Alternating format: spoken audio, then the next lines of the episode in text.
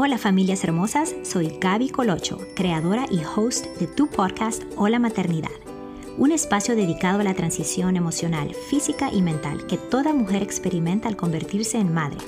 Acompáñame semanalmente a escuchar experiencias y testimonios de madres, padres, miembros de familias y expertos, donde hablaremos de todo tipo de temas relacionados con la maternidad. Puedes encontrarnos en tu plataforma preferida de podcast y seguirnos por Instagram en Hola Maternidad el Podcast. Y si quieres compartir tu historia, mándame un email a hola.maternidad.gmail.com. Bienvenidos y bienvenidas a un nuevo episodio de Hola Maternidad el Podcast. En esta ocasión estaremos hablando de la importancia que es compartir las experiencias, nuestra historia de nacimiento, como lo hacen muchas familias en este podcast porque el nacimiento importa, importa muchísimo y más de lo que creemos. Entonces, comencemos. Hola, hola, ¿cómo están familias hermosas y bienvenidas a la segunda temporada de Hola Maternidad del podcast? Es un honor de estar con ustedes otra vez compartiendo historias, impartiendo información, pero sobre todo normalizando esto que es la maternidad. Tengo mucho, mucho que contarles. Estoy muy emocionada porque, para los que no saben, esto ha sido un proceso para mí de sanación de mis dos eh, partos, de mis nacimientos, de mis dos maternidades, ya que si no me hubiera pasado como me pasaron mis dos embarazos, eh, yo no hubiera creado este podcast y no me hubiera metido de cabeza en este mundo de la maternidad.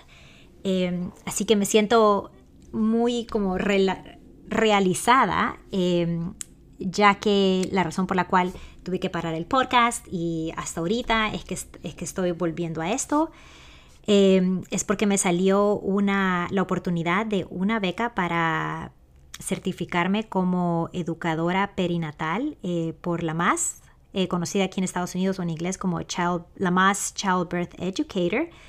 Y entonces he estado en eso estudiando y ya tomé ese examen en noviembre. Y estoy esperando los resultados y, a ver, pero en, esos, en estos eh, seis meses que he estado estudiando es como he abierto la caja de Pandoras y todo, todo, todo de mi experiencia me ha hecho un clic profundo y, la verdad que ha sido un proceso de sanación porque ya puedo poner todas las dudas y todas esas preguntas que me decía, ¿y si, y si yo hubiera hecho esto diferente? ¿Y si hubiera abogado por esto? ¿Y si hubiera esperado? ¿Y si, y si, y si, y si? Em, esta educación me ha ayudado a buscar esas respuestas y a sentirme bien conmigo, conmigo misma de que hice lo que tenía que hacer en ese momento y sí, si me hubiera preparado, si me hubiera tenido más información, si hubiera escuchado este tipo de podcast, si hubiera hablado más, si hubiera hablado más con otras madres, tal vez me hubiera ido diferente, pero no estaría aquí. No estaría aquí impartiendo toda esta información a todas ustedes, a todas estas familias hermosas, a mamás, a papás, que la verdad es necesaria. Y por eso que quiero empezar este, eh, esta temporada o este episodio con la importancia que es compartir esas experiencias de, nacimiento, de embarazo, de posparto, son sumamente importantes. Porque como había dicho al inicio, el nacimiento importa, importa muchísimo y más de lo que creemos y no le damos ese valor que necesita. Todas las mujeres que estamos embarazadas somos parte del mismo círculo de mamás. Estamos unidas por un evento y proceso natural importantísimo, que es el alumbramiento de un nuevo ser, de una y de una madre, no solo de un bebé, pero también nacemos como madres. Y, y aunque la forma en que traemos a esta personita en el mundo es diferente para cada una, todas estamos unidas por este lazo trascendental que es dar a luz. Si te pones a pensar, esto es loco, pero nuevas historias de nacimiento son creadas a cada hora, a cada segundo alrededor del mundo. Y para ser exacta, escuchen esto, cada minuto nacen 278 bebés mundialmente. Eso quiere decir que son 18.350 cada hora, 440.000 cada día y más de 146 millones de nacimientos por años. O sea, cada nacimiento, de todos estos millones de nacimientos, vienen acompañados con una historia única, personal y especial.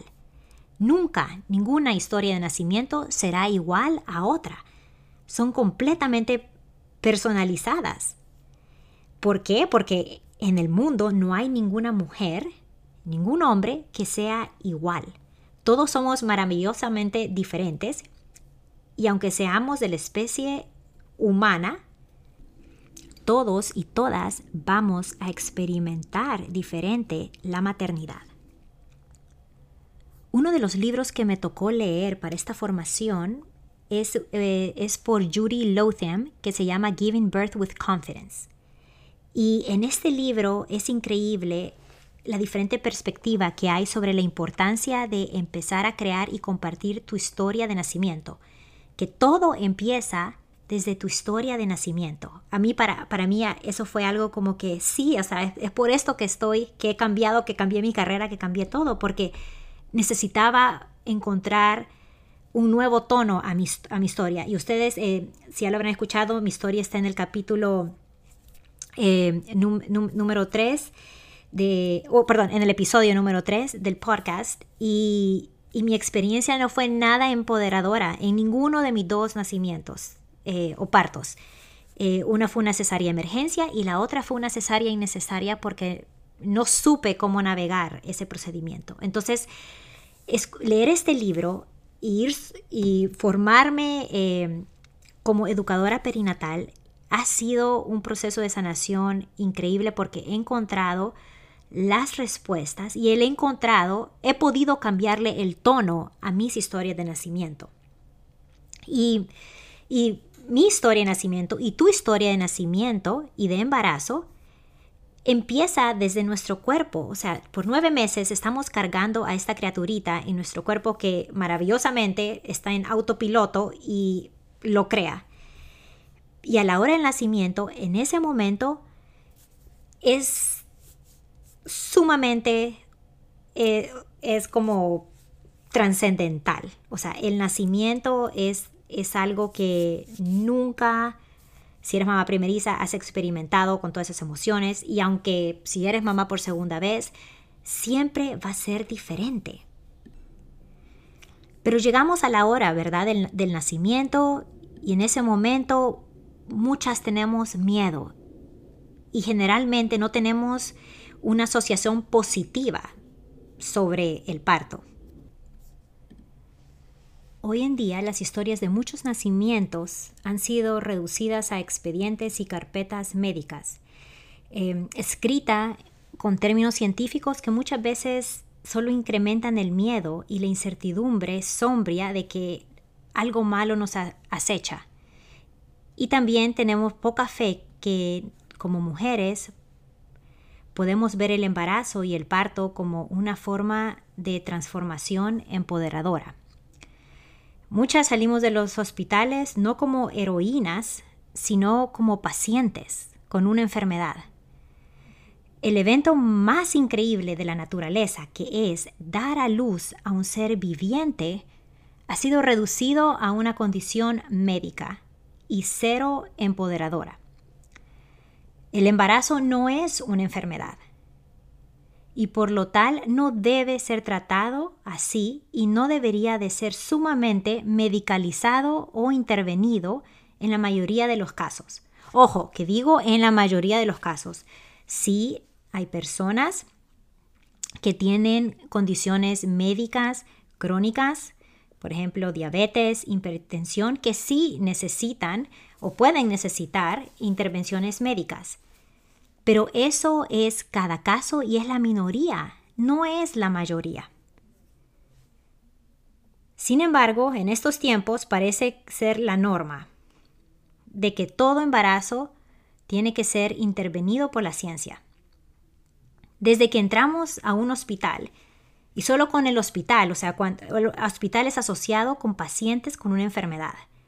pero son los hospitales que atienden la mayoría de partos mundialmente y nos empiezan a intervenir de forma involuntaria. primera forma de intervención es ponernos en bata de pacientes. No vamos a estar cómodas con una bata de paciente cuando no nos está pasando nada más que contracciones, estamos empezando el trabajo de parto. Después nos restringen el movimiento a un espacio de un cuarto que es helado, que no es invitador ni acogedor, con olores raros de medicina que no a muchas no nos cae muy bien. Y un sinfín de monitores y tic-tics y allá de que la verdad que no es el mejor ambiente para que conviene a un parto fisiológico. Estar embarazada no es una condición médica, no es una enfermedad, es un evento fisiológico de la sexualidad humana. Desafortunadamente, las mujeres, yo me incluyo en esto, somos producto de la sociedad, donde no tenemos la confianza que nosotros somos capaces de lograr este evento fisiológico sin apoyo de doctores, sin intervenciones, que algunas veces siquiera hasta los doctores nos quieren ayudar, pero por pólizas de seguro eh, no pueden. Y nos hacen creer que desde el momento que estamos embarazadas somos pacientes de altos riesgos y no madres. Sin embargo, hay formas de lograr tener confianza en nosotras mismas, de empezar a obtener una mejor historia de nacimiento. Y eso lo podemos lograr empezando desde que estamos en el embarazo. Podemos empezar a informarnos, a obtener esa preparación y a escuchar y aprender de las historias de otras madres. Y la influencia de cada experiencia de nacimiento impacta poderosamente a la sociedad. ¿Qué quiero decir con esto? Que si todas las mamás están contando experiencias de nacimiento negativas, enfocadas en cómo no, sus deseos no fueron respetados, no se sintieron empoderadas, no hicieron mucho de lo que ellos desearon, el trato que les dio eh, el sistema de la salud, todo eso crea una narración, una narrativa negativa sobre un momento que es maravilloso. Y por eso cada una de nosotros es importante obtener esta confianza de que podemos cambiar nuestras historias de nacimiento, aunque no importa cómo termine, o sea, no importa si terminamos en cesárea o en parto vaginal o en parto medicalizado, aún así nuestras historias pueden cambiar de tono, pueden cambiar de ser negativas a positivas.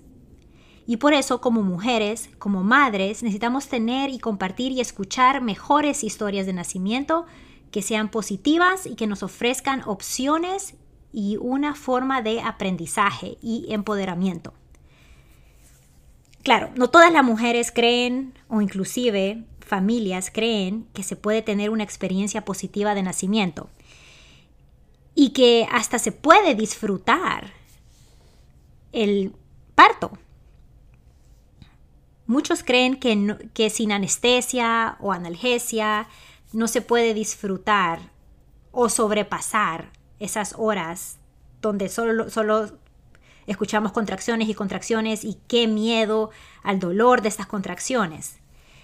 Claro que cada mujer es distinta respecto a sus creencias sobre el embarazo y el parto y su tolerancia a incomodidades. Todo esto es sumamente personal. Hay mamás que he tenido que me han dicho como que a mí me duele un codo, el codo y me tomo eh, una aspirina. O yo no aguanto ni que me duele la cabeza, pero ni un minuto. Y nos tomamos cualquier analgésico que nos mejore esa situación.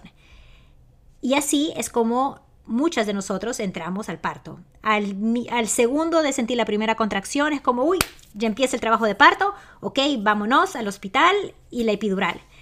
Cuando de verdad, cuando sentimos la primera contracción, eso solo es la primera indicación de que ya está, que nuestro cuerpo se está preparando para este momento monumental, pero que no va a ser en una hora o dos horas. El trabajo de parto puede durar varias horas, más de 5 horas, más de 8 horas, hasta como 24 horas.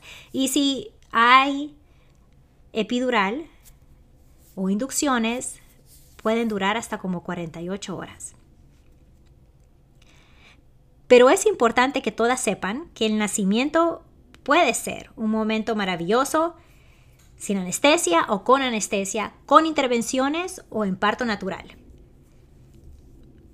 Todas tenemos que creer que el nacimiento es una experiencia positiva y maravillosa y no debe ser la excepción para pocas mujeres, sino que debe ser la regla, la norma, lo normal para todas.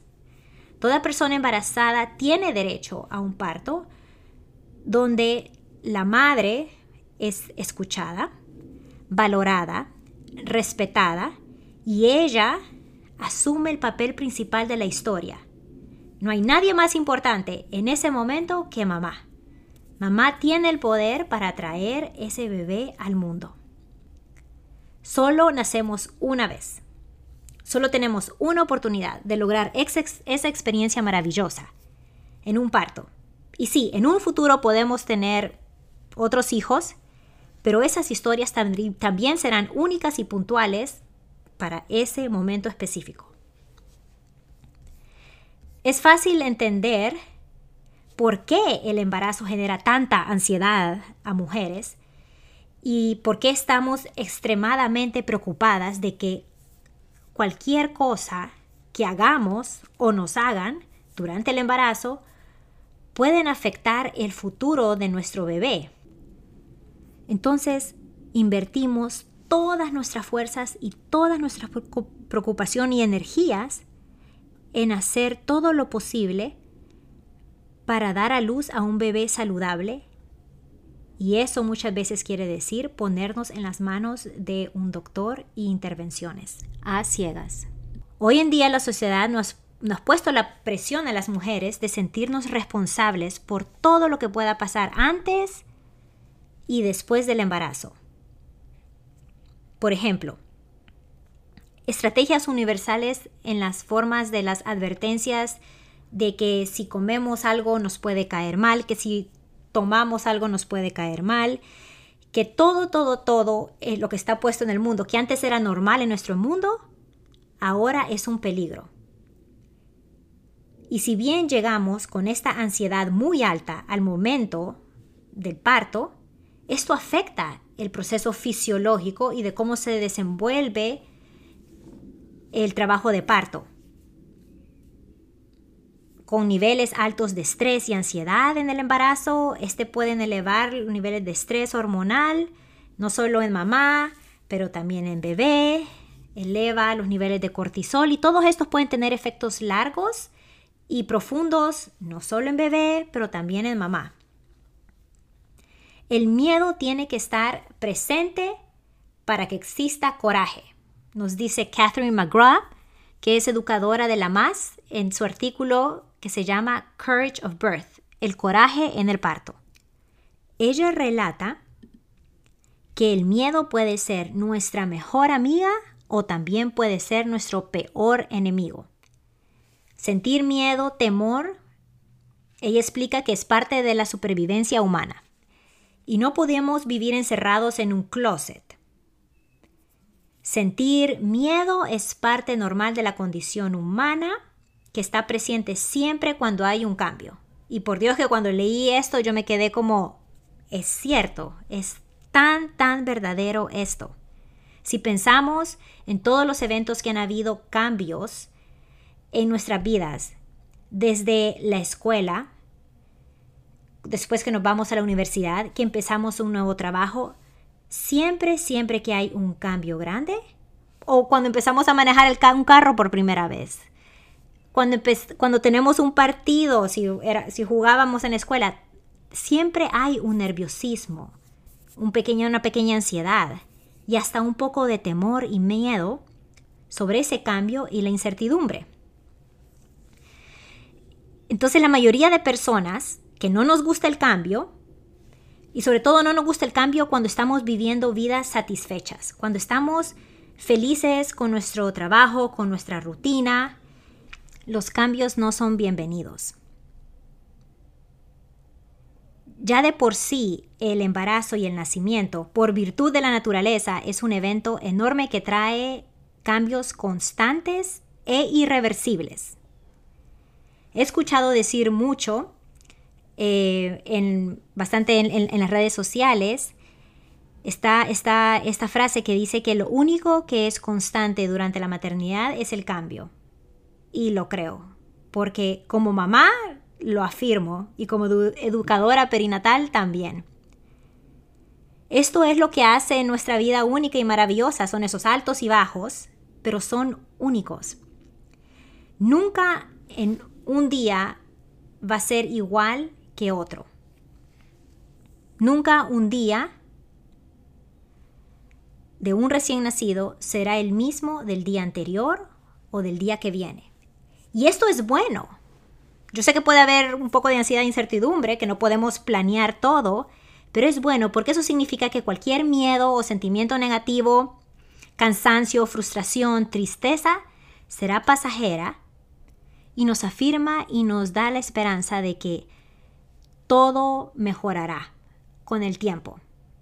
El tiempo es valioso y aunque los días, los primeros días, las primeras semanas del posparto, sintamos de que todo, de que el mundo se detiene y estamos en, en un sitio donde no reconocemos nadie y nos sentimos que no tenemos control de nada, tenemos que pensar, respirar profundo y decirnos que esto va a pasar. Es más, ese era mi mantra, irme a meter a un closet y decir, this too shall pass, porque tiene que pasar, porque la vida no es así con un recién nacido siempre. Hay altos y bajos. Tenemos que pensar que el miedo es algo negativo, pero en realidad es una emoción normal y es necesaria. Porque el miedo también nos ayuda a protegernos y nos da señales legítimas de que dicen que nuestro cuerpo necesita decir alto, algo aquí no está bien, necesitamos buscar una solución. Y el sentir temor nos puede regalar información de cómo seguir adelante. El temor también puede ser esa voz interna que nos dice, no tomes riesgos, no cambies nada. Aunque dentro de nosotros sentimos que necesitamos cambiar o acoplarnos diferentes para poder sobrepasar ese temor. Entonces, aquí es donde yo creo que ella, eh, Catherine McGrath, está diciendo que puede ser tu peor enemigo o puede ser tu mejor amiga. Eh, y cómo afrontemos esas situaciones eh, de miedo o de estrés eh, tienen un gran impacto en nuestras historias de nacimiento y de, y de posparto. El proceso de nacimiento está hecho para causar que tengamos esta tormenta de emociones que nos pueden llevar a, un... que nos pueden empujar a un límite, pero eso está bueno porque dar a luz está diseñado a sacudirnos desde lo más dentro de nuestro interior, como mujeres, para decirnos, ok, ya no sos mujer, sola, independiente, hay que cambiar porque ahora tienes que afrontar la tarea abrumadora que es ser madre de un bebé que con los años se convertirá en una persona. Y por ser humanos, durante siglos, antes, mucho antes, solo había una forma de nacer, y es la que llamamos ahora un parto fisiológico, o parto natural vaginal, donde era atendido por una comunidad o tribu de mujeres, donde la mujer embarazada era la protagonista de su historia de nacimiento, y toda esta tribu y comunidad de mujeres colaboraban en esa historia de nacimiento, pero todo por el bienestar de la mamá. Yo creo que esto es lo que más hace falta ahora, hoy en día en nuestra sociedad, es esa colaboración de historias para ayudar y proteger a la mamá de tener la mejor experiencia de parto em, que necesitamos de verdad, porque es, una necesidad. Eh, acordémonos que la historia de parto para una mamá no solo es su inicio, ¿verdad?, eh, hacia la maternidad, pero también va a ser la historia de nacimiento del bebé. No sé si ustedes le han preguntado, pero les invito a preguntarle a sus, a sus madres, a sus abuelitas sobre la historia de nacimiento de ustedes o de sus mamás. y que les pregunten qué es lo que se acuerdan de ese día, cómo se sintieron, en qué circunstancias dieron a luz, quién las acompañó, qué emociones sintieron. Saber de este pasado posiblemente nos pueda ayudar a entender quiénes somos y de dónde venimos y en la forma de compartir esas historias de nacimiento que hacen recordar a las mujeres de sus fortalezas, anhelos, esperanzas y miedos. Miedos que son buenos, como ya dijimos. Y aunque puede ser de que nunca hayas escuchado estas historias porque nunca se las has preguntado a tu mamá o a tu abuela o a tus amigas, hoy en día hay un montón de recursos donde puedes escuchar estas, estas historias de nacimientos o de pospartos, de lactancia, de embarazos, como es este podcast, porque mujeres como yo y como muchas y como mujeres que, eh, mamás que colaboran en este podcast, estamos buscando la información, estamos buscando la validación, estamos buscando respuestas de nuestros nacimientos y estamos tratando de cambiar el tono de cómo dimos a luz. Entonces yo las invito a todas a cambiar el tono de las historias de nacimiento. Muchas son contadas a través de un lenguaje de medicina, de ciencias, pero lo que estos expedientes médicos no pueden contar son las emociones que sintieron todas las personas que estuvieron presentes en ese momento. No relatan sobre el poder que tenemos las mujeres de dar a luz, porque es perdido pero tú puedes prevenir de que tu historia sea reducida en términos médicos si la compartes con tus amigos, con tu familia, inclusive con tus propios hijos. Tú, les puede, tú puedes pedir a la persona que te acompañe durante el nacimiento, si esta es tu pareja, si es tu mamá, si tienes a, a una dula, quien sea que esté ahí contigo, y escriban esas historias del día del nacimiento de tu bebé, que será el día del cumpleaños por siempre de tu bebé. Porque esto afirman y le dan importancia de la manera en que tú te convertiste en madre por primera, segunda o tercera vez y cómo tu bebé entró al mundo. Estas historias se vuelven tesoros para ti y tu familia. En mi caso, fue mi esposo el que tomó la iniciativa sin yo decirle nada en escribir la historia o los relatos de cómo pasó el nacimiento de nuestro primer hijo Tully.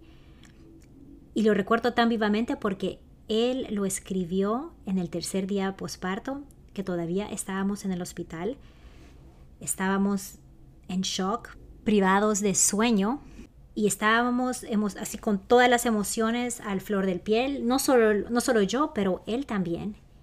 Y él me dijo, tengo que escribir esto porque no quiero olvidar, y fue de él, y me acuerdo que así lo dijo, no quiero olvidar lo que estoy sintiendo ahorita.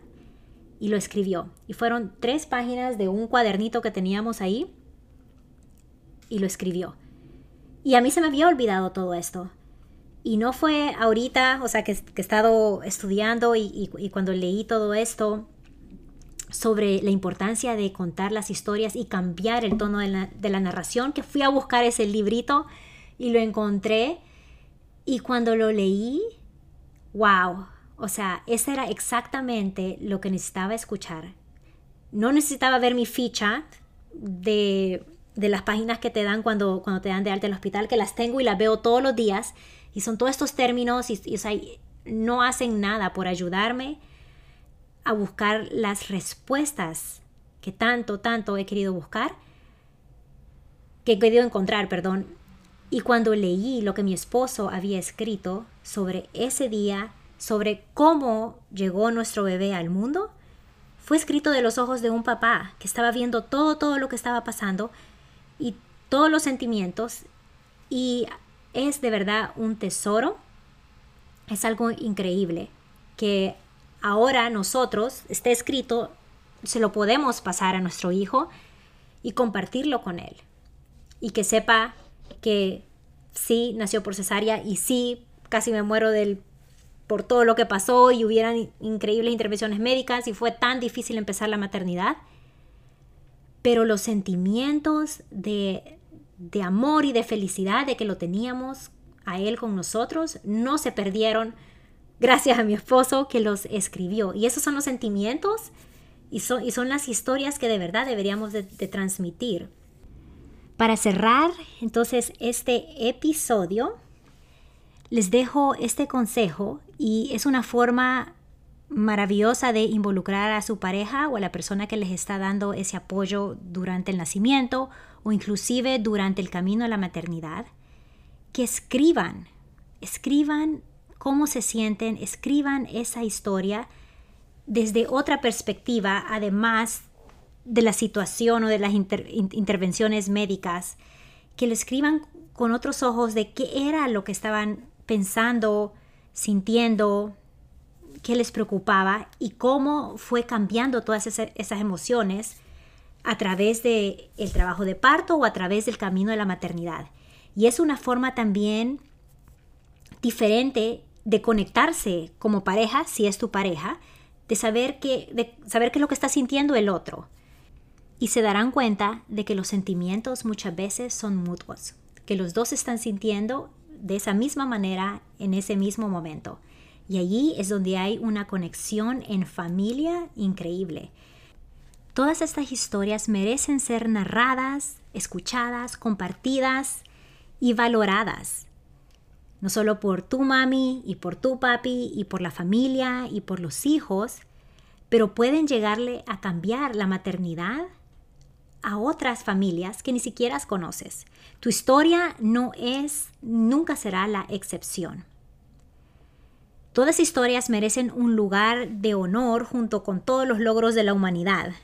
Recuerda que tu historia de nacimiento es importante, es más importante de lo que tú crees. Tu historia de nacimiento, al ser narrada y validada por otras, tiene un efecto profundo en la sociedad y si todas contamos nuestras historias de nacimiento, podemos cambiar el tono y podemos cambiar cómo la sociedad ve la maternidad. Yo soy Gaby Colocho y espero que te haya gustado este episodio y nos vemos en el siguiente. Chao.